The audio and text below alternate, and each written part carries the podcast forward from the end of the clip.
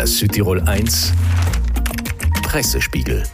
Eine große politische Postenfrage, die scheint geklärt zum Auftakt der Woche rund um Arnold Schuler. Unser Redaktionsleiter Daniel Reiner. Schönen guten Morgen. Am Abend vor der Entscheidung lässt Schuler die Bombe platzen. Steht zum Beispiel groß auf der Dolomitentitelseite.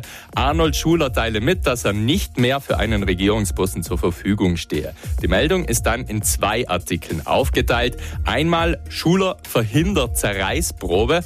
Es sei für die Partei eben wichtig, dass es jetzt nicht zu einer Kampfabstimmung komme. So steht der Weg für Walcher frei. Und dann ein Interview mit Arnold Schuler. Nach dem Wahlergebnis habe er zu keinem Zeitpunkt Forderungen für ein Amt gestellt. So könne jetzt Schaden von der Partei abgewendet werden und eine Spaltung der Landwirtschaft verhindert werden. Auf Rhein-News-Idee ebenfalls ein Interview mit Arnold Schuler, in dem er sich unter anderem bedankt für das Vertrauen und die Möglichkeit, das Land in den letzten zehn Jahren doch ein Stück weiterentwickeln gekonnt zu haben.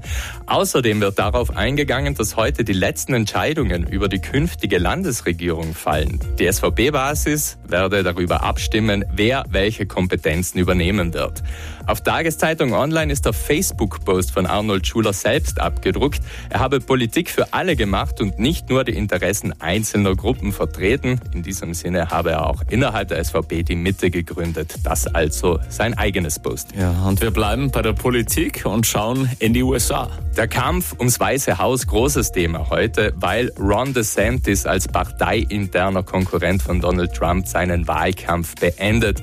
Der Gouverneur von Florida hat aufgegeben, ist zum Beispiel auf Spiegel Online zu lesen, das klägliche Ende des Mini-Trumps, die genaue Überschrift, jetzt könne eben nur mehr Nikki Haley Donald Trump stoppen.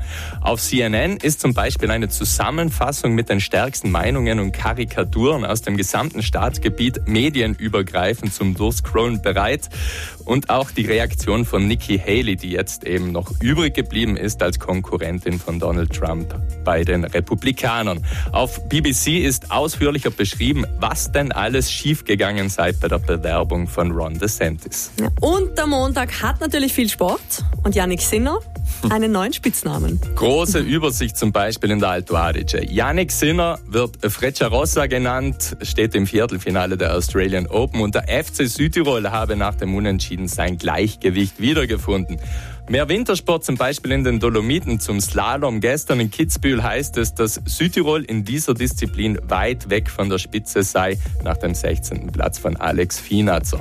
Und nach dem großen Antholz-Wochenende unter anderem das Thema, dass Dorothea Wierer gestern nicht gestartet ist. Sie sei eben noch nicht fit genug und müsse sich auf die Weltmeisterschaft vorbereiten. Am Samstag ist sie aber noch auf das Podium gelaufen. Ja, das Südtirol 1 Pressespiegel immer um diese Zeit.